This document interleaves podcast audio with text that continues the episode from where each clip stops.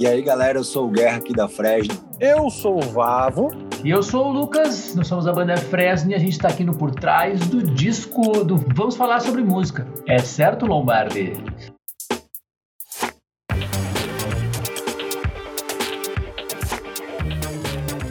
Fresno chega ao seu nono álbum de estúdio, Vou Ter Que Me Virar. Com mais de 20 anos de estrada, a banda formada em 1999 tem hoje em sua formação Lucas Silveira no vocal e guitarra, Gustavo Vavo Mantovani na guitarra e Thiago Guerra na bateria. O disco vem pouco tempo depois do projeto Inventário, algo como uma mixtape de 20 faixas, no qual o grupo vasculhou antigos HDs com ideias e rabiscos de canções que agora não só vêm à luz do dia, como também três dessas 20 faixas ganharam espaço no novo álbum. São 11 composições que exploram novas sonoridades e novos timbres, indo do mais dançante ao mais abrasivo. Bom, pessoal, muito obrigada por estarem aqui, Fresno. Uh! E aí, bota aplauso. Esse episódio foi muito pedido, tem que É. falar. Pedido, hein? É isso aí, Pedidíssimo. É isso É aí. isso. É sobre, é Prazer sobre. receber vocês. Opa, prazer é nosso, Prazer estamos nosso. aí.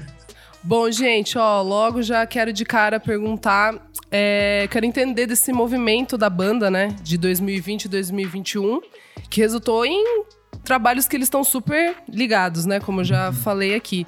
O inventário, que de certa forma é nostálgico, porque revisita ideias, né, Aham. brisas que vocês já tiveram. E eu imagino que esse sentimento de escapismo ou de querer voltar no tempo seja em algum, né, em algum lugar por causa da pandemia, né? Tem inspirado vocês nesse sentido. Mas eu queria saber como que foi realmente mexer nisso, qual foi o sentimento que vocês tiveram e se vocês é, curtiram mostrar esse trabalho no Twitch, né, pro público, se foi legal ou não, porque às vezes a gente vem com essa de, ah, a gente fez várias lives e tal, mas às vezes não, não foi tão legal, sabe? Eu queria entender realmente o, o sentimento honesto aí de vocês e como que foi o processo. Ah, a gente nem ficou nessa. Assim, eu acho que o, o- a- todo o rolê quarentena ali, 2020 principalmente, exa- exaltou na galera um sentimento saudosista, do tipo, bom mesmo era antigamente. eu acho que muitos fãs nossos hoje são oficialmente adultos, eles não têm mais desculpa pra fazer, para ser jovem assim. Então, muitos fãs estão meio que que totalmente já naquele aquele período que começa a sentir umas saudades, assim. Quanto a nós, o nosso voltar ao tempo nem era voltar tanto no tempo, a gente queria voltar só uns dois anos para continuar a turnê que a gente estava fazendo, que estava sendo animal, estava sendo um momento muito assim, muito foda da banda, sabe? O que o nosso álbum anterior gerou, ele, tipo assim, a gente tava se sentindo muito bem, saca? E fazendo os shows, e os shows bombando. Então, a gente só queria ter voltado até ali, nem precisa voltar tanto assim. Mas, mas óbvio, aí quando tivemos que ficar em casa e tal, e aí a gente começou a fazer aquelas lives na Twitch e tal, e aí surgiu a ideia de fazer a quarentemo, e foi um negócio muito bizarro, porque isso meio que alimentou o saudosismo em parte, né? Pô, vou lá e toco. Quantas músicas eu toquei naquela primeira, que era só violão, tinha 70 músicas, sei lá. 200. Foi tipo um absurdo. Assim, sei lá. As pessoas meio que não fazem isso, assim, as outras bandas, sei lá. Não. Não, é, é, é um negócio que, pô, eu imagino que pra um fã seja assim, meu, que coisa incrível. E teve, teve um retorno absurdo, assim, a galera ficou em choque. A gente levantou 11 mil cesta básica. Que bom Isso que elas não foda. foram armazenadas Demais. aqui em casa. Porque eram 11 caminhões Uou! era um bagulho assim, Criança Esperança, assim, um bagulho muito absurdo, né? Que Porque. Ah, a gente teve a sacada de falar assim, putz, quando pede só doação, às vezes o cara, às vezes falta aquele chance. E aí a galera da nossa loja, que é uma empresa separada, mas que a gente cria tudo junto, eles falaram, não, vamos fazer uma camiseta e que toda essa cadeia de produção da camiseta vai doar seu trampo. E aí o cara compra uma camiseta, mas no fundo ele tá comprando uma cesta básica. E puta que Uhum. pariu, foi tipo... aí teve 11 mil... Eu imagino que todo dia eu saio na rua e vejo alguém com alguma camiseta de alguma das três quarentenas que teve, assim. Porque foram 11 mil Pô, é camisetas. demais. É tipo camiseta da Cavaleira imitando o Flamengo, ou imitando Cavaleira Texaco, Cavaleira Guaraná, Cavaleira Batman. Nostálgico também, É, né? mano. Nostálgico. E a, loja, e, a, e a logística, né? A logística pra distribuir tudo. Porque o nosso plano inicial era vender mais ou menos umas mil, mil e duzentas. Lembra das conversas? É, é, Tem 600. uma logística para isso, caminhão, levar até o, o lugar onde elas iam ser doadas. Imagina achar 11, o lugar para distribuir 11 mil. Não é fácil essa logística. Achar as ONGs, achar o destino para tudo isso. Né? Eu literalmente liguei para o Boulos, tá ligado? Caralho, que foda. Porque eu falei, bah, se tem um cara que sabe onde manda essas paradas aí, é ele. E aí foi realmente umas, sei lá, dessa, a gente dividiu em várias, várias ONGs, assim, vários caras que distribuem, mas eu liguei, eu realmente liguei pro Boulos e falei, ô Boulos, tem um, tem um bolos aí pra te resolver aí.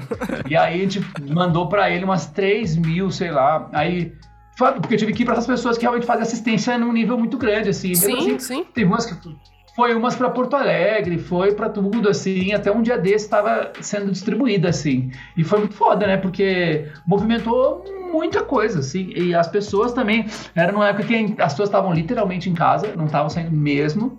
E também não tava rolando live de tudo, assim, né? Não tava rolando muita coisa na internet. Uhum.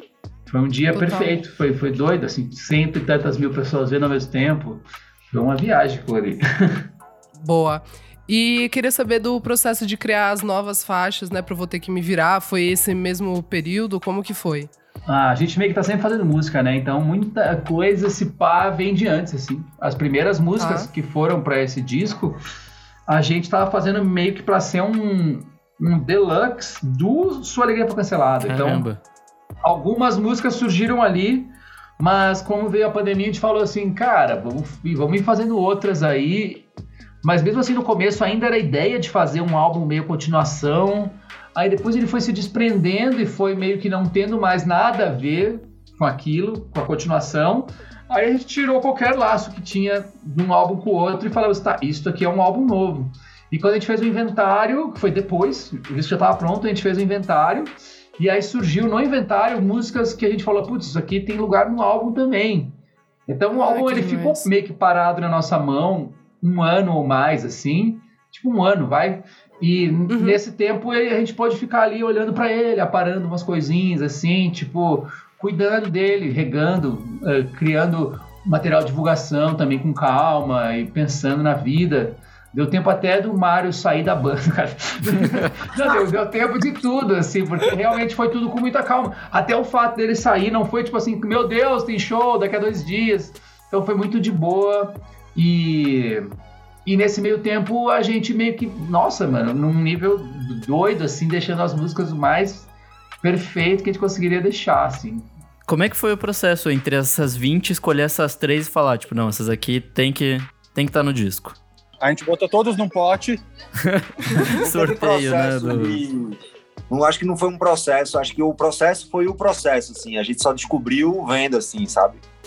Acho que a gente Não teve um processo. O processo foi o É processo. porque, na verdade, na verdade, não foi uma coisa assim que a gente tava querendo fazer, a gente não tava procurando nada, a gente só começou a lançar o inventário e começou a ver que tinha umas coisas ali que faziam mais sentido com o disco do que coisas que estavam no próprio disco. Aham, é, é bem É isso. Devido, devido ao atraso, entre aspas, do lançamento, dá, dá pra falar quais são as músicas, né? Tinha um Já Deus, sabe, a gente já contou. Máquina, Broken Dreams, que eram músicas que a gente chegou a lançar ali nesse, nesse período entre o Sua Alegria Foi Cancelada e o, o Vou Ter Que Me Virar, e o Inventário, no caso. Foram músicas que, que foram lançadas, porque a, a gente, inclusive, tinha material visual dessas músicas já gravado. E, e aí, quando chegou na hora do disco, justamente a gente achou que já era uma coisa mais velha, que não se encaixava com o momento atual, lançar músicas que já tinham sido lançadas há tanto tempo, né? E foi exatamente isso. A gente substituiu, entre aspas, essas músicas com essas músicas mais novas do inventário que a gente achava que tinham mais a cara do disco pra sair agora. E como é que foi essa expectativa de depois de, de todo o sucesso do disco de 2019, o Sua Alegria foi cancelada, fazer esse novo disco no meio de uma pandemia, no meio de uma loucura, não sabendo quando vai dar pra excursionar direito? Como é que foi esse- todo esse rolê? Ah, foi. Eu acho que o Sua Alegria Foi Cancelada foi um disco que nos deu até coragem e a gente fez algumas coisas ali que deram certo sobre de lançar ele, a própria equipe. O nosso trampo com a BMG, que começou no Sua Alegria Foi Cancelada, foi um negócio que a gente se sentiu muito bem, sentiu que estava cooperando muito para a banda, sabe? Uma coisa que tava dando certo. Então a gente Sim. ficou corajoso, assim, tipo, ah, vamos fazer um disco mais bombado agora, mano. Então, assim, quando tu já faz com essa vibe, assim, e às vezes dividindo o processo com as pessoas que trabalham com a banda, todo mundo num clima de, de agora vai, é, é o melhor dos mundos, assim, mas com certeza o nosso álbum anterior ao Sua Alegria Foi Cancelada foi o A Sinfonia de Tudo Que Há, que é um disco que marca talvez uma transição até de mercado, assim, onde ainda se tinha uma cabeça meio de CD, ainda se tinha. a- a- As plataformas estavam muito começando e Sim. ainda não se sabia muito como se consumia música, e como se divulgava música, sabe? E ainda tinha uns vícios meio de televisão, assim, enfim. E já com o Sua Alegria, eu já vinha muito estudando como as bandas e os artistas estavam lançando as coisas deles. Então, teve essa calma ali que a gente teve no Sua Alegria, que gerou uma divulgação que não era padrão, não era igual à divulgação. E hoje em dia a gente fala muito da divulgação porque, ah, meu, as músicas ser boa é obrigação da banda, desculpa aí. A divulgação é que. A divulgação é onde a arte Boa. acontece. Boa. Assim, a divulgação é um bagulho, porque não adianta fazer um baita um disco e, mano, sexta-feira sai muitas coisas, sai no mínimo seis Sim. coisas que tu vai amar, entendeu? E tu, com sorte, tu vai ouvir uma. Então tu tem que ficar meio que. É insistir sem encher o saco, sabe? É, então tem que criar muitas armadilhas pro teu fã em algum momento tropeçar no teu disco novo, assim, né? O próprio Lance a gente lançou agora esse álbum agora numa sexta, mas aí o, às vezes os fãs, mega fã, ouviram, óbvio. Mas aí na segunda-feira sai um clipe, e aí às vezes aquele cara tropeça no teu clipe, né? E tipo, e a gente pensou também, pô, vamos aproveitar esse momentum aí do álbum bombando logo que sai, que é o momento que ele bomba mesmo. E também já meteu outro clipe, né, na sequência, que é o clipe da música com o Sim. Lulu Santos.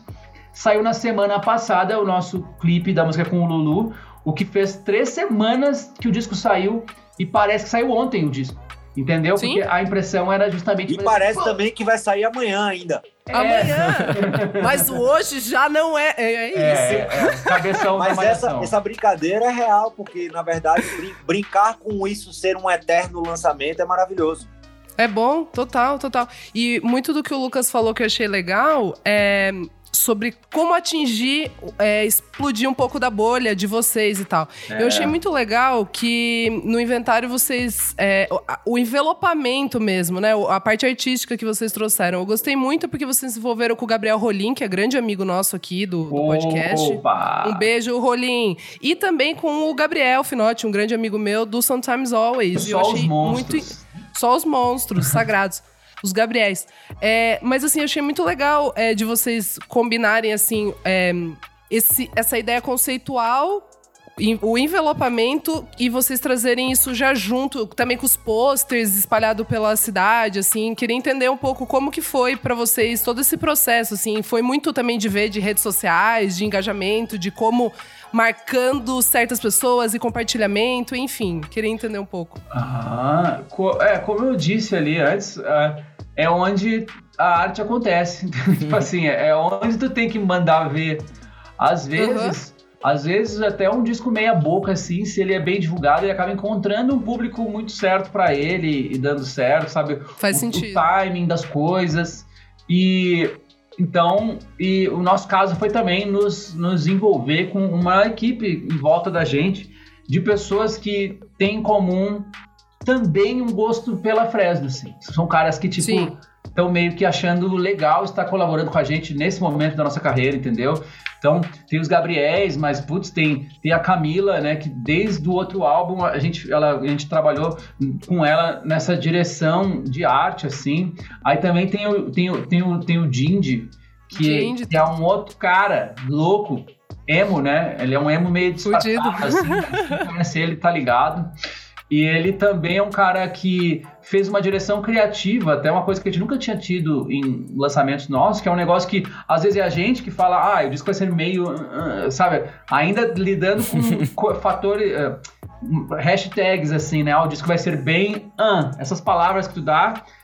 Então, eu, eu acredito muito que uma direção criativa é isso, é meio que guiar um pouco esse monte de criativos que tem trabalhando, do design, do vídeo, da foto, da porra toda, e, e o Jindy meio que foi guiando para um bagulho, e a gente chegou meio que em algumas palavras, assim, ó, o negócio tem que ser clássico, também conhecido como classudo, sabe? Tipo de Boa. não ter grandes invenções, assim, no, no- no design mesmo, de ser um negócio sem estar fingindo que é velho, que é uma saída muito clássica para as capas de discos, assim, ah, botar lá uns envelhecidos nos cantos, umas bordinhas. sim, sim. Que nem no Fotolog antes, tu botava a letra de máquina de escrever, só que não é máquina de escrever. Então tudo tem, é guiado por isso, assim, se tem um efeito, ele tem que ser meio que de verdade. Se tem uma, por Uhum. exemplo, a foto que te revelou através da cianotipia, que é um bagulho pré-histórico, assim.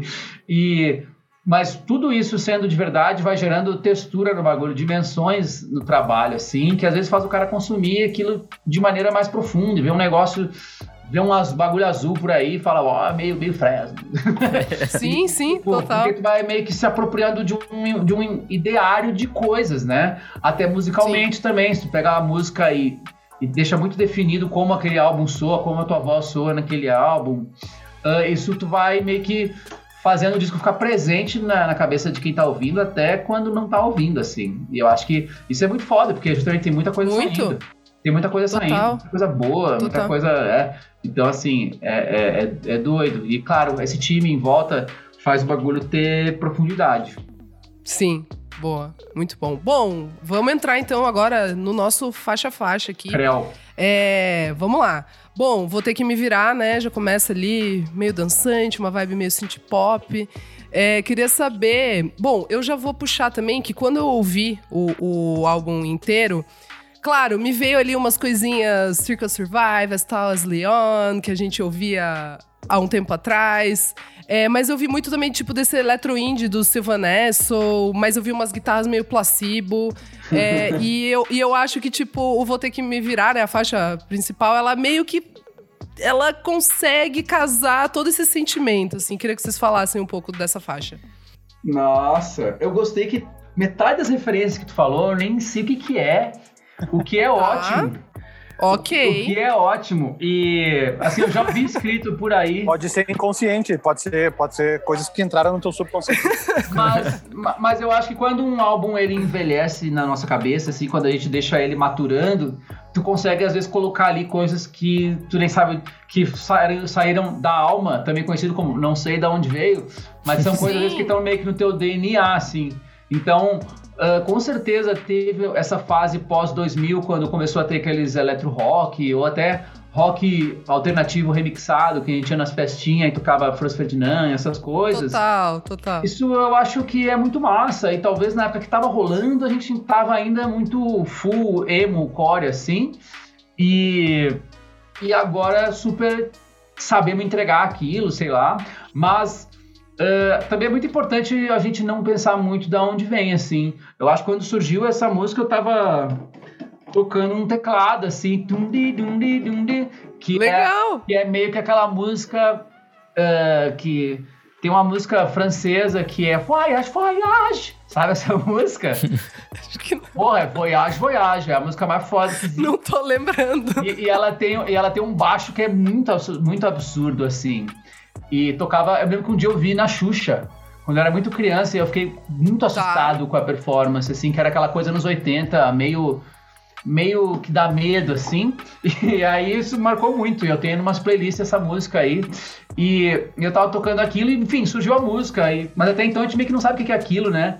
Mas a gente se treinou, eu me treinei também, assim, muito incentivado pelos próprios caras da banda a, a tipo, bah, tudo que nasce da nossa cabeça aqui dentro pode ser uma música da Fresno e de preferência que seja uma música da Fresno e não rolar aquele, ah, eu fiz uma música, mas é meio diferente, então vou criar um projeto pra É, lançar ela. Boa, boa, total. Ou passar pra alguém, né? É, porque a boa. música, pô, Legal. E, e aí, Sim, sim. desde que ela surgiu, a gente começou assim, tá, isso aqui é meio que um álbum novo mesmo. Então, e ele vai chamar você que virar, mas seria legal se depois dele tivesse uma música que não tenha nada a ver pra, tipo, quebrar, assim, porque já é uma tradição meio que de álbuns nossos, assim, essa, a segunda música quebrar muito a primeira, que eu acho que a gente vai pra segunda música agora. É, então vamos pra segunda, que é Fudeu. a.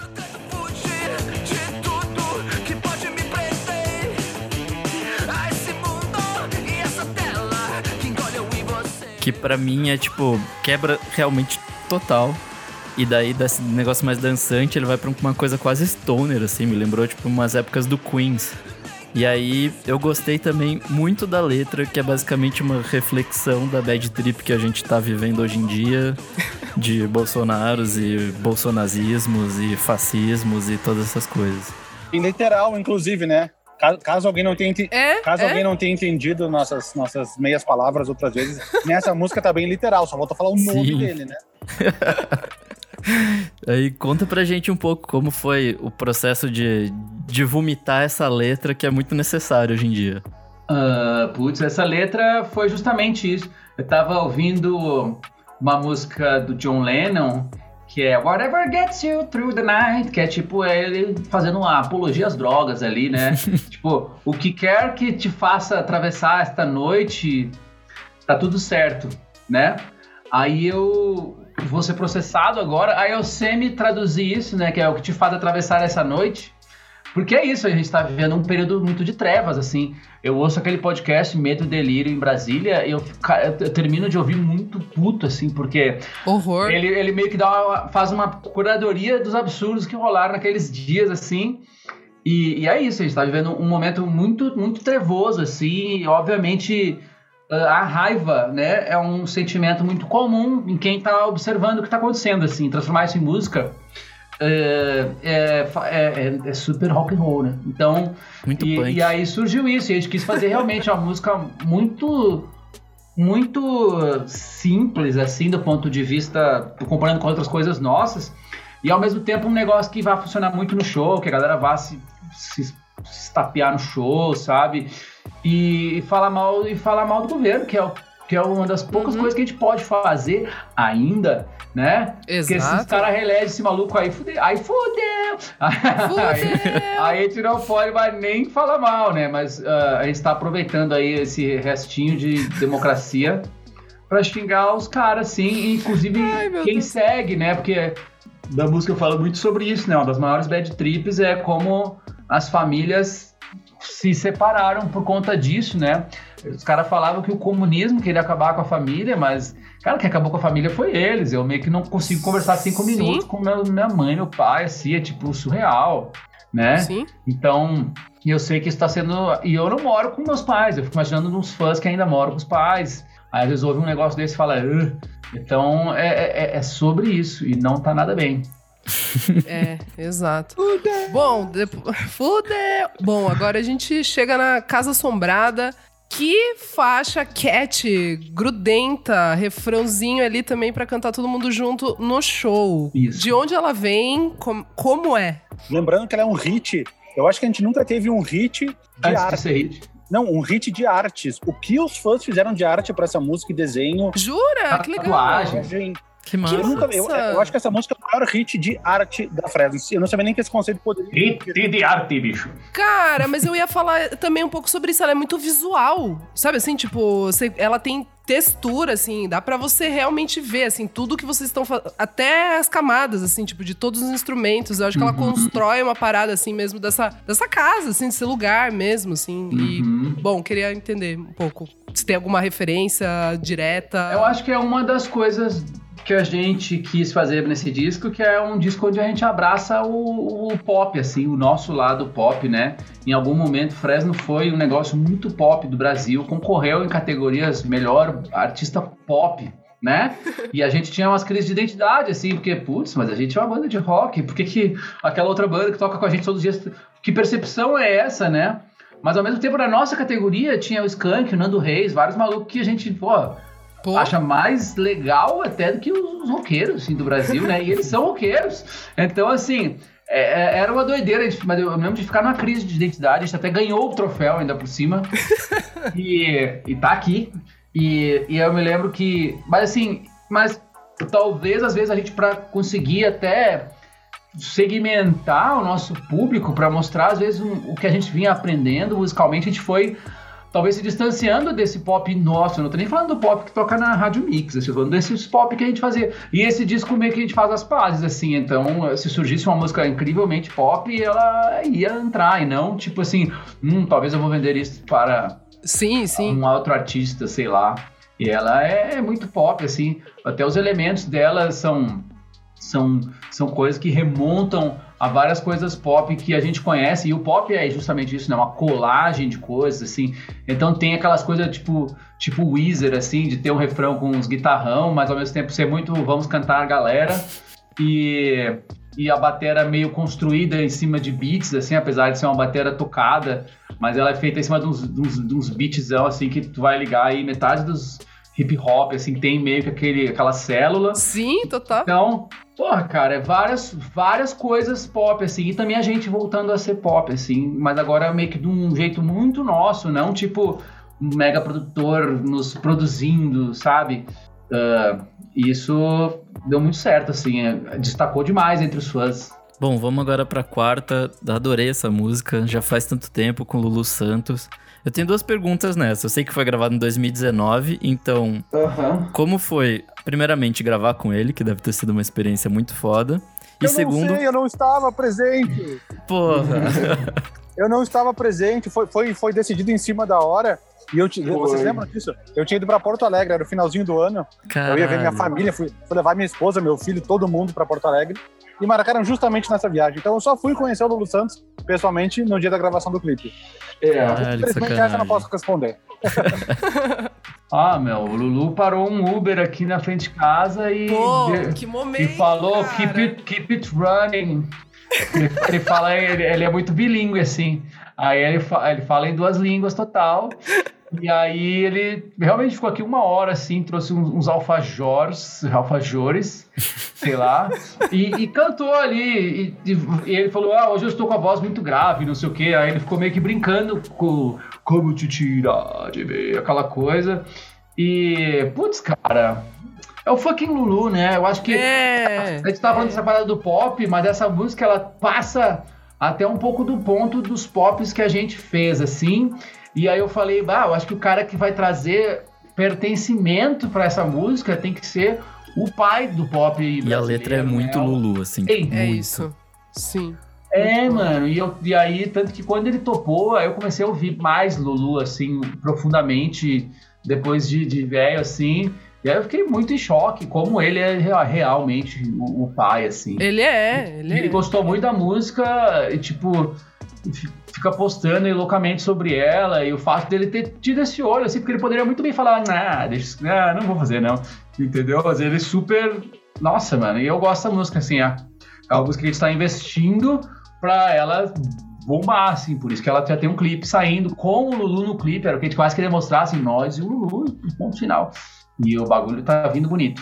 E a segunda pergunta que eu ia fazer é como foi tentar esconder isso de 2019 pra 2021? Muito Isso. difícil, Não, cara. a gente não escondeu, na verdade, o próprio Lulu na época postou a foto, Ele né? furou total! Ei, que- Lulu. Passou tanto tempo que meio que se esqueceu. Querendo ou não, tem várias fotos com várias pessoas, e com o tempo isso meio que acabou sendo. Sim. Foi- Esqueci, era só tietagem, né? no- Ele postou assim no estúdio, aí eu, não! Mas como ele não disse especificamente, assim, às vezes passam umas pessoas aqui no meu estúdio, sabe? Um dia eu vi o Pericles gravar aqui uma outra Que coisa, foda. não era com a gente. Então fica assim, ah, é só gravar um negócio. Mas a internet tem uma memória curtíssima e todo mundo esqueceu. E a- eu- até o Lulu achou que a gente tinha esquecido da música. Ele, ô, aí, não vai lançar aquela música? É, imagina, Pô, Lulu, que isso? Tá louco, cara? engavetar uma música com Lulu Santos tem que ter muita moral. Muita, muita. É, imagina. Bom, depois a gente vem com a faixa mais lúcida ali, mais pé na porta ainda do que fudeu, na minha humilde opinião. Eles odeiam gente como nós. Ela, ela nasce do me- na- na- no mesmo microcosmos, ali na sequência. Como que foi? Precisava de alguma coisa um pouco ainda mais nítida, né? Pro pessoal que não entendeu. Ah, total. Ela fala sobre um, um- um outro olhar sobre isso que tá rolando, assim. Mas é muito isso, né? Ah, é- eles, eles odeiam tudo, né? É impressionante. assim. Sim, sim. Odeia, odeia artista em, em geral e odeia de uma maneira sem reflexão nenhuma, assim. E, e odeia gay, e odeia pobre, mesmo às vezes até o cara que é pobre, ele odeia pobre, sabe? Tipo assim, é muito louco e, e realmente, se não, se não, se as pessoas não se reconhecerem, né? Se, se não existir uma consciência de classe rolando na cabecinha do, do, do brasileiro, sim, fudeu, no caso, né? Uh, Sim. altas músicas. Então, é, é- é muito sobre isso, sim. E eu, eu vejo pô, vários fãs da banda, às vezes já sofreram pra caralho, assim, por simplesmente serem fãs da banda. Eu não tô nem falando sobre outras camadas de preconceito que pessoas sofrem sendo pobre ou, ou LGBT, QIA+, ou, ou sei lá. Assim, às vezes só por ser fã da Fresno. E, e é muito louco, assim, porque às vezes essa galera do bullying é meio que coincide muito, assim, com, com esses herder aí, troll de internet bolsonarista, assim, tá ligado? E é, é muito louco, e eles odeiam a gente mesmo, e a gente tem que, sei lá, de alguma maneira res- responder à altura, assim, com... Eu já sou muito louco, né? Eu curto ação direta, assim. Eu já acho que tem aqui, tipo aquele boi lá que botaram, meu, que bom que já, li- já limaram ele. Aquele boi Botar lá, uma bomba! É! É isso! então, assim, ah, é, tá rolando muitas paradas doidas, assim, e, e é importante meio que, às vezes, a gente até como artista expressa esse lado da nossa hum, personalidade, do que a gente acha. Claro que a gente é uma banda, mas, assim, são pensamentos que se balizam entre nós da banda, né? Se tivesse um Minion na banda, ele teria saído há muito tempo já, né? Não teria, não teria. Porque o cara já manda assim, né, Mário? Não, tô brincando, Mário não é, não é Minion. não. Ninguém É. ficaria. É, ninguém ficaria. Fica. assim. Não fica, É cara. difícil. Não duro. O cara não, não, assim, e nunca teve, pra falar a verdade, não teve, sabe, de- não tem espaço pra isso na, na- numa banda de rock. Assim, cara, os rolês que a gente faz, o público que a gente, o público que a gente tem, os artistas com quem a gente lida, é, não, cabe, né? Até principalmente as músicas que a gente faz, assim. Então, é, é isso. Bom demais. Vamos pra sexta agora. Agora deixa. É, essa foi uma das faixas, né, vinda do, do inventário. E recentemente, Lucas, eu ouvi um podcast de você falando com o Ivan Mizanzuki. E você lá fala um monte de referência, entre elas você cita Billie Eilish, o novo disco da Halsey, que foi produzido pelo Trent Reznor. E pra mim essa música, quando eu tava ouvindo, casou muito essas duas referências, assim, tipo, se chocando pra formar isso. Tem mais ou menos a ver ou eu tô viajando? É, eu acho que essa música fala daquele pop que a gente tá falando aí do disco, mas é talvez até mais sem medo ainda assim do que a gente. Às vezes, quando a gente falava em pop dentro da Fresno, seria aquela linguagem pop rock, assim. Uhum. E essa música é meio que pop, pop mesmo. Tem umas guitarras lá, mas o jeito de cantar, né? É um disco que eu, eu exploro outros jeitos de cantar, assim. E, mas essa música foi uma que tem uma história muito louca. Ela surgiu ao vivo na Twitch, né? Quase toda semana eu faço uma live na Twitch produzindo alguma coisa sem grande, sem finalidade, assim. Eu, e aí, essa aí foi uma que o Mário tinha mandado um- uns beats, umas coisinhas que ele tinha feito no, no tecladinho dele, e a partir daquilo eu ia criar uma música do zero, assim. Então, vários versos foi meio que os fãs, assim, contribuindo de alguma maneira, e a gente tentando criar aquilo, mas a gente já sabia que ela era meio sensual, então a gente estava falando sobre um encontro, e sério mesmo, assim, o que estava imaginando fazendo a música junto com o chat da Twitch era tipo o entregador de aplicativo que tirou uma folga e foi na casa da, da mulher dele, ou sei lá, da, da namorada dele, tipo fazendo um roleplay, né? Tipo fazendo um. Fazendo um. Enfim. Encenação. É a encenação do cara do aplicativo que chega lá e para um grande encontro de amor, assim. Por isso que ele tá subindo a escada, atravessando a rua, tá na esquina Uou. e não sei o que, gotta get! E aí. então é isso, assim, e é uma temática que, putz, em músicas da Fresno a gente usa pouco, assim, tem poucas músicas transantes, assim, da banda, e- mas agora a gente tá começando a construir essa playlist aí dentro da banda. Bom demais. Nunca imaginaria essa história. É, tem, Pode já, falar. tem, já tem sete minutos, ou seja, dá tempo de 99% dos brasileiros transarem, né? Em cima, em cima dessa playlist, porque só Astenia e essa música, que são, assim, músicas sensuais da banda, assim. O resto pode até ser sensual, mas talvez um pouco triste, até e pode às vezes dar gatilho no meio da, do negócio e aí pode não funcionar muito. O, o Guerra ia falar, o que você ia falar, Guerra? Não, eu só ia falar que é a melhor playlist, vamos aumentar ela. Podia ter uma playlist oficial assim no Spotify, Fresno Transante. É, mano, as transantes, vamos fazer, mas assim... As levada. da Fresno, é isso. É, é porque tem várias que tem uma levada transante, mas se a pessoa pensar um pouquinho na letra, ela pode entrar numa bad, assim. A própria.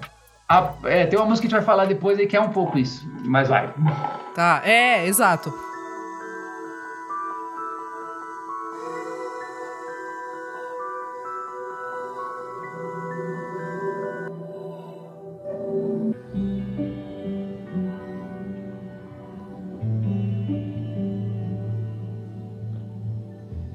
É, bom, chegamos em Caminho Não Tem Fim. Gosto muito dessa. Eu acho que ela já entra ali numa parte. Meio que uma segunda parte. É o lado B, é total. É o lado Começou- B. É, começou o lado B ali.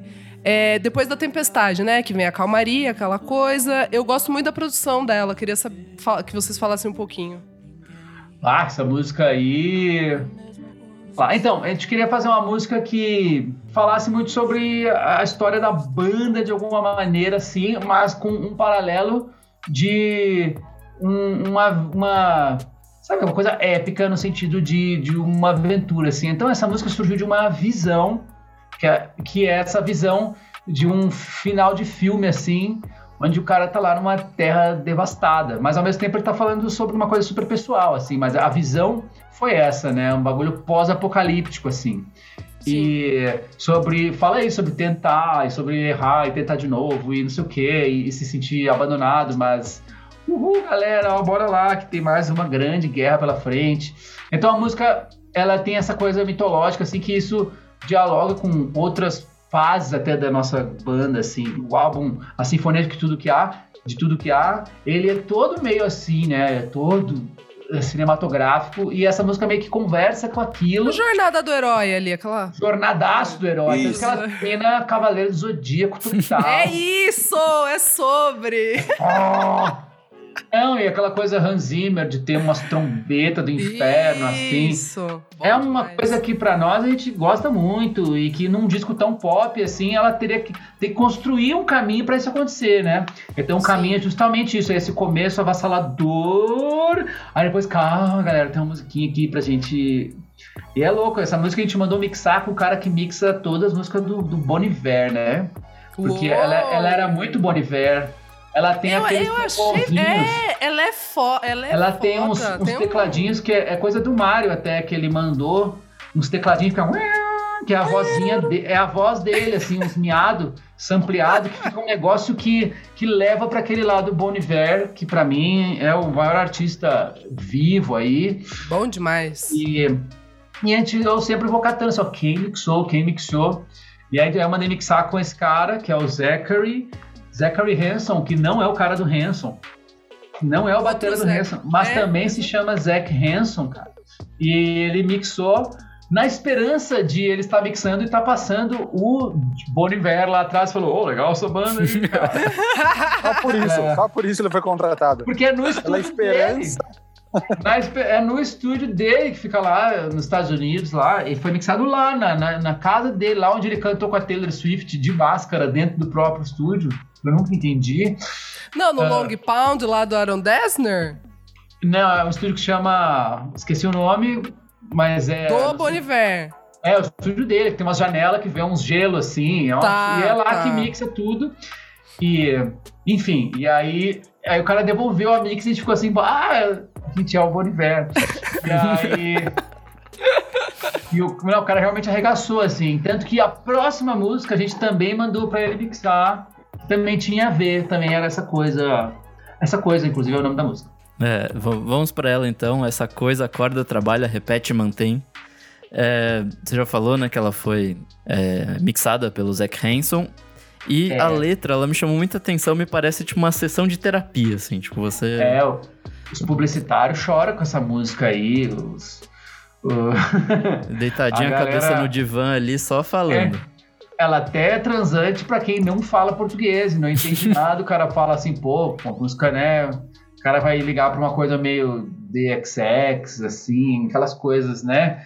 Meio mas assim, isso aqui ah, não é, não. É, é- Mas isso surgiu porque eu também tava na Twitch, então a Twitch aí tem uma parcela muito grande de. Porque às vezes na Twitch eu tô só, eu abro uma pasta aqui e põe assim. ah, Fresno. Eu tenho, eu tenho, imagina, eu tenho as pastas da vida, assim. Aí eu vou lá e ponho. Aí eu vou abrindo as músicas, assim. Por exemplo, tem uma música que se chama Fresno Carinhoso Music. Fresno Kendrick Lamar. Fresno Maroon 5 Guerra. Fresno Valsa Music Pop. Fresno Pretenders. Ideia Nirvana. Então, assim, eu não sei que músicas são essas, mas são ideias que já surgiram. Às vezes virou música até o fim. Mas, assim, eu sei lá o que, que é. Fresno, Combo, Far From Alaska, Zoom. Lembra da Fresno KLB, o que que virou? Fresno KLB.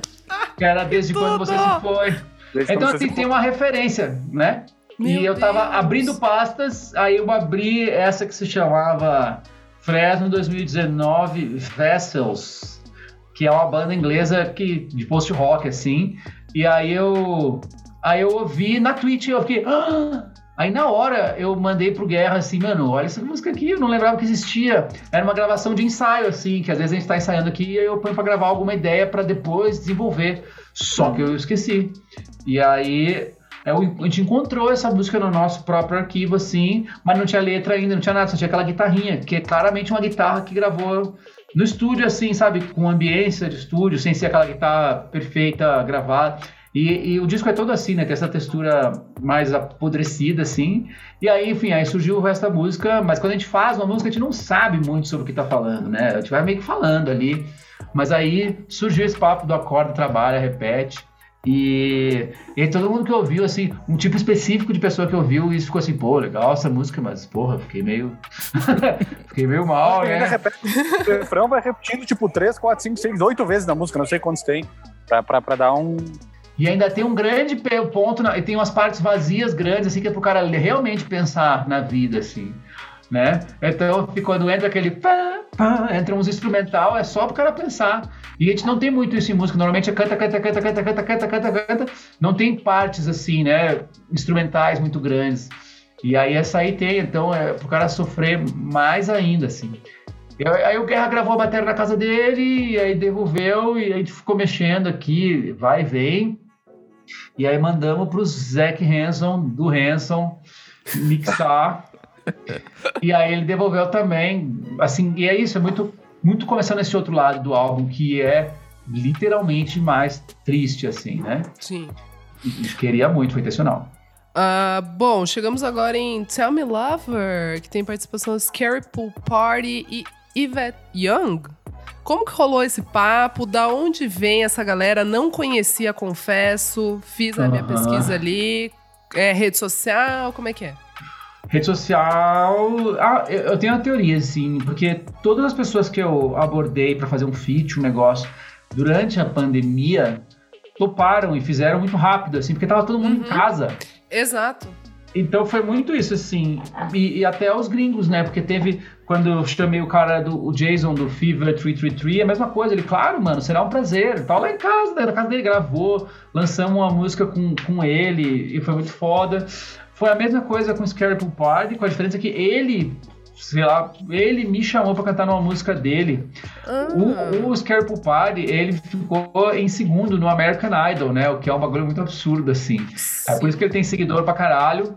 Mas ele é total não perfil American Idol. Ele é tipo um, um, um John Mayer do inferno, assim. porque ele tem. Ele é, ele é, ele é, é mais doido, né? E aí ele tem umas. John Mayer com as cores invertidas, onde é preto fica branco, onde é branco fica preto. É, e tem umas coisas meio. uns discos que ele faz um disco inteiro que é meio Deftones, assim. Aí depois fica cantando, tocando violão e cantando fofinho. Então, assim, é um cara que me identifico muito, assim. Eu já, tá- já vinha ouvindo e rolou esse papo, fizemos uma música junto. E aí ele me, me- Aí eu falei, me manda alguma coisa aí que tu não, não terminou pra eu terminar aqui.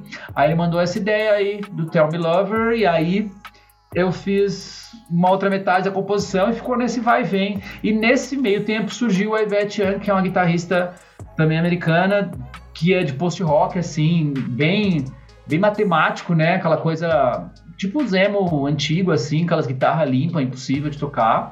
E, e ela tem uma banda que se chama Covet, que é muito Ah, essa foda. banda é muito boa. Puta merda. Essa banda é foda. É, e, e ela é super bombada no Instagram porque ela faz uns vídeos tocando assim, essas coisas e. E, putz, cara, ela, ela tá nos discos de muitos caras que eu pago muito pau, assim. Tá no disco do Sun Hollow, tá no disco Ô, do. Tá no disco do. Daquele cara que se chama Porter Robinson também, que é um cara eletrônico, Uhum. assim. sim. E, enfim, ela é de uma gangue dessas pessoas mais jovens, assim, que toca muita guitarra, mas ao mesmo tempo não é aquele maluco metaleiro, sabe? Entendeu? Então é uma galera muito cabeçuda, assim, mas que tem uma noção de timbre, de, de, de tudo. E aí, velho, aí ela foi lá e mandou umas guitarras, assim, mano, do avesso, assim, que aí a gente ficou meio que espalhando pela música, né? E eu fiquei de cara, assim, porque quando tu vai ouvir no Spotify, o Spotify meio que dá uma mexida no som de alguma maneira, e a guitarra dela ficou, ficou menos aparente do que era pra estar. Mas agora vai sair a versão no Apple Music, ou saiu, né, no caso, semana passada, saiu a versão no Apple Music que é mixada em aquele spatial áudio. Aí eu, eu fiz a guitarra dela ficar dando volta na cabeça da pessoa, assim. Aí sim. Pra, tipo, sobrevoar a galera, porque é um, o que ela toca ali é um negócio que a gente nunca vai conseguir tocar, né? Então, e é muito foda, porque juntar essas pessoas, são bandas que têm público que não é o nosso. Então, o brasileiro que curte essas coisas deu uma pane na cabeça dele, assim, e isso é sempre a nossa intenção. Bom demais. Vamos agora pra 6h34, Nem Liga Guria. É, essa também foi mais uma do inventário. Eu quero saber como Aham. foi apresentar esse quase samba pra um público roqueiro. É, o público é roqueiro, mas. mas hoje em dia não tem muito isso, né? E no fundo todo mundo gosta de Los Hermanos, então isso aí já foi É descabaçado. isso. Isso já foi descabaçado, assim, na cabeça do nosso público, sabe? E, mas sim, ela é um, um sambinha que eu tinha lançado já num projeto que eu tinha que chamava Visconde, que era onde eu soltava músicas que eu, sei lá, eu não encontrava caminho dentro da Fresno para elas e acabava lançando via Visconde. Isso numa época que a gente era de gravadora, que a gente não tinha muito controle sobre quando e como lançar as coisas. Mas com o tempo, quando a gente ficou independente de novo, a gente foi meio que trazendo de volta esse repertório dessas músicas, porque a galera gosta muito, eu gosto muito. Foi trazendo de volta para Fresno, assim. Aí no inventário chegou a hora de regravar essa aí, tanto que a gente foi bem fiel em termos de arranjo, mas botamos batera, botamos, enfim, botamos a Fresno ali tocando. E ela tá ali também para quebrar um pouco esse lado B que tava indo, indo para um abismo de tristeza, assim. e aí ela dá uma quebrada, apesar de dela falar, às vezes, uma coisa como vários sambas, né? Tipo, triste, assim. Mas não é tão triste. Ela tem um- uma coisa ali. E aí. Ah, mas é porque também a gente leva bastante fé nessa música, assim. Ela não podia ficar esquecida num projeto paralelo, sabe? Uhum. Eu gosto bastante dela, assim. E ela tá ali, ela, não, ela serve, serve para várias, várias coisas, assim, mas também para no contexto do álbum ela trazer um respiro aí nesse final antes da última música. Demais. Nossa, agora que você falou de Los Hermanos, eu lembrei que eu ama... sempre amei todas as músicas do Los Hermanos, mas eu nunca tinha comprado CD de Los Hermanos.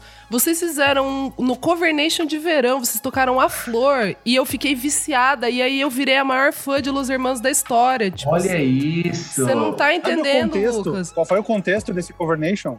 O contexto é ótimo. Alguém, acho que era o D2, né, que era, ele cancelou o dia antes. E a Tá. gente substituiu ele e gravou o programa sem ensaiar. Caralho. Foi realmente. A gente escolheu uma banda que os quatro da época conheciam as músicas, Já meio que soubesse tocar. já meio que sabia tocar, e a gente literalmente, sem ensaiar, subiu naquele palco pra tocar. Tanto que a gente meio que quebrou uma regra, né? Porque tinha que ser uma banda internacional e a gente meio que fez uma banda nacional. A gente quebrou uma regra por causa disso, que era o isso ou nada, tá ligado? Pô, maravilhoso. Obrigada, O Cooper tava no D2. Rio de Janeiro. O Cooper tava no Rio de Janeiro. Lembra disso, Lucas? O Cooper foi Ah, pro Rio e a com gente voltou pra São. Paulo. É, a gente se encontrou lá, assim. Foi um bagulho muito absurdo. É, e a gente se Ai, muito encontrou lá e falou Los Hermanos. E, e tinha coisas que nos ajudavam, que é tipo assim, tinha que tocar meio que trechos das músicas, né? Não era mais inteira. É, é, não era Então, inteira. assim, meio que dava pra dar uma, uma Tinha enganada. dois cantando, aí o Tavares cantava a parte do Amarante. Mas, nossa, foi tipo. E aquele, e aquele verão MTV era uma grande sequela de doideira, assim. que é a TV, a TV feita do jeito mais certo que existe, que é a galera. Mas muito orgânico. Muito orgânico, tipo, ah, monta aí na praia, entrevista umas pessoas e, e foda-se. É isso. Era muito ótimo, assim, o Cover Nation Bom era, era muito ótimo. Absurdo. Bom, mas antes, né, só precisava desse shout out aqui pra vocês, obrigada. É, a gente vai chegando agora, né, na última faixa, grave acidente. Épica, épica também, uma grande jornada de herói ali também, vai crescendo. Ela conclui o quê? Eu não entendi muito, assim, sabe? Eu fiquei. Não sei se é porque eu, assim, sei lá, ouvi o álbum umas 10 vezes. Pô, falta ainda, né, tempo pra eu Aham. amadurecer um pouco mais ele. Mas eu fiquei um pouco, assim, sem entender é, qual que é o rumo, assim. Ou se é pra acabar realmente desse jeito, ou eu que não saquei, não sei, queria entender. Eu também não sei. Mas Não, ela a tem- música do álbum da Fresno, é sempre uma viagem. É sempre a última, é assim. Ela Se é tu vai sempre inventar assim. moda, coloca de última, né? É isso. É, então ela. Mas aí que tá, é uma ideia muito antiga. Essa ideia dessa música, ela é bem antiga e a gente. Assim, eu meio que vinha trabalhando nessa ideia, mas nunca tinha fechado ela, assim. Aí em algum momento, a gente estava lá na. estava fazendo um clipe de uma, lá no Rio de Janeiro, e a gente estava na casa do Michel, que era o diretor desse clipe de Isso Não É um Teste. Aí ele ficou mostrando uns clipes de uma, de uma galera, e aí nos mostrou o clipe de, uma, de uns franceses lá, que eu esqueci o nome, óbvio. Que é só um, um, um francês meio argelino, assim, que canta. eu esqueci. Pô, é muito famoso. Muito, muito famoso. É. Qual é? Qual é? Que é um clipe. Melhor tá vídeo. ligado? Meio, meio tequineira, assim, e aí o clipe é Tá. No apartamento, assim, dois dançando. argelinos, dois argelinos, assim, num, num, num apartamento meio muito brother, eles, assim, mas aí começa a rolar meio que uma broderagem.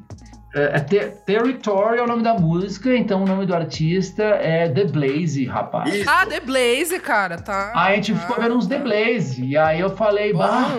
Aí às vezes tu ouve uma referência e tu fala, tá, é The Blaze. Aí tu- a gente vai em cima da referência, que a gente- porque a música não tava resolvendo assim, do jeito que eu vinha fazendo. Aí tá, ela vai ser um punts, punts, punts. E aí em algum momento vai indo pro Nine Inch Nails, né, que, que é botar guitarras e texturas em cima disso.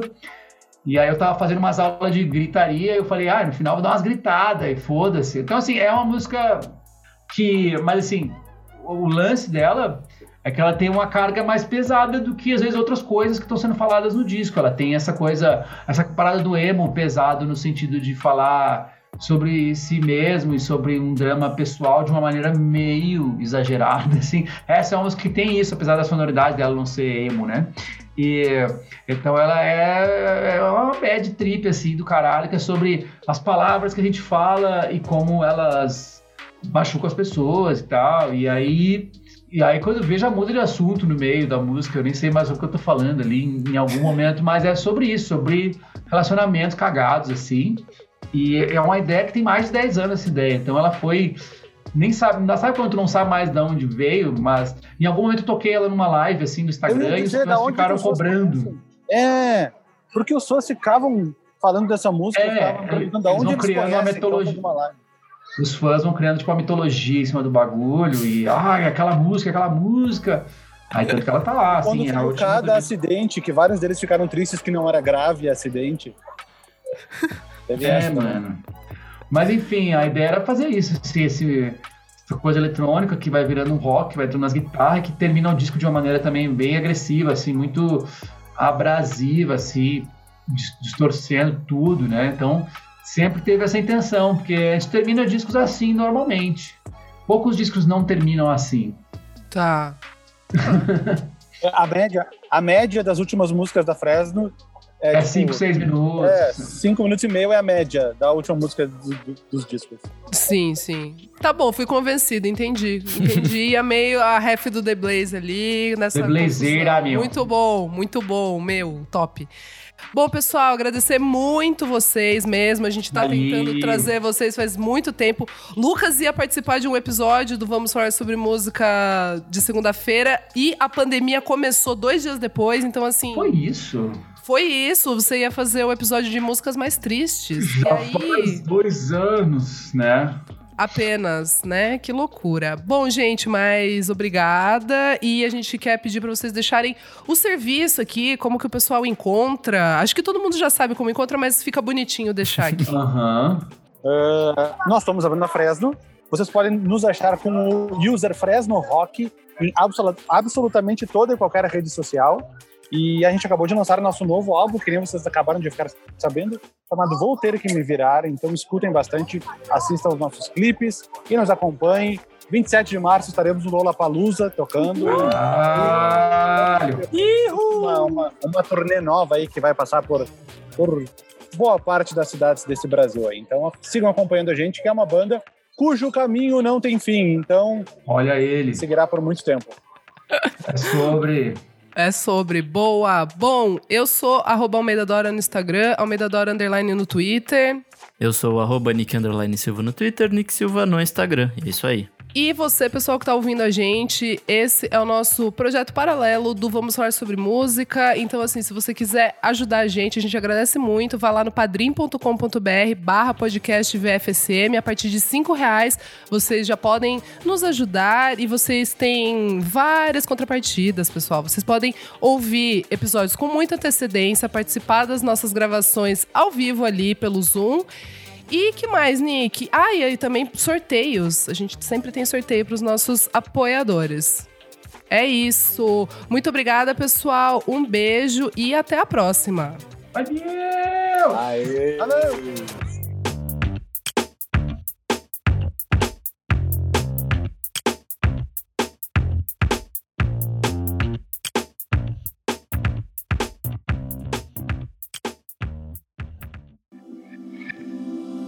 Esse podcast foi editado por Nick Silva.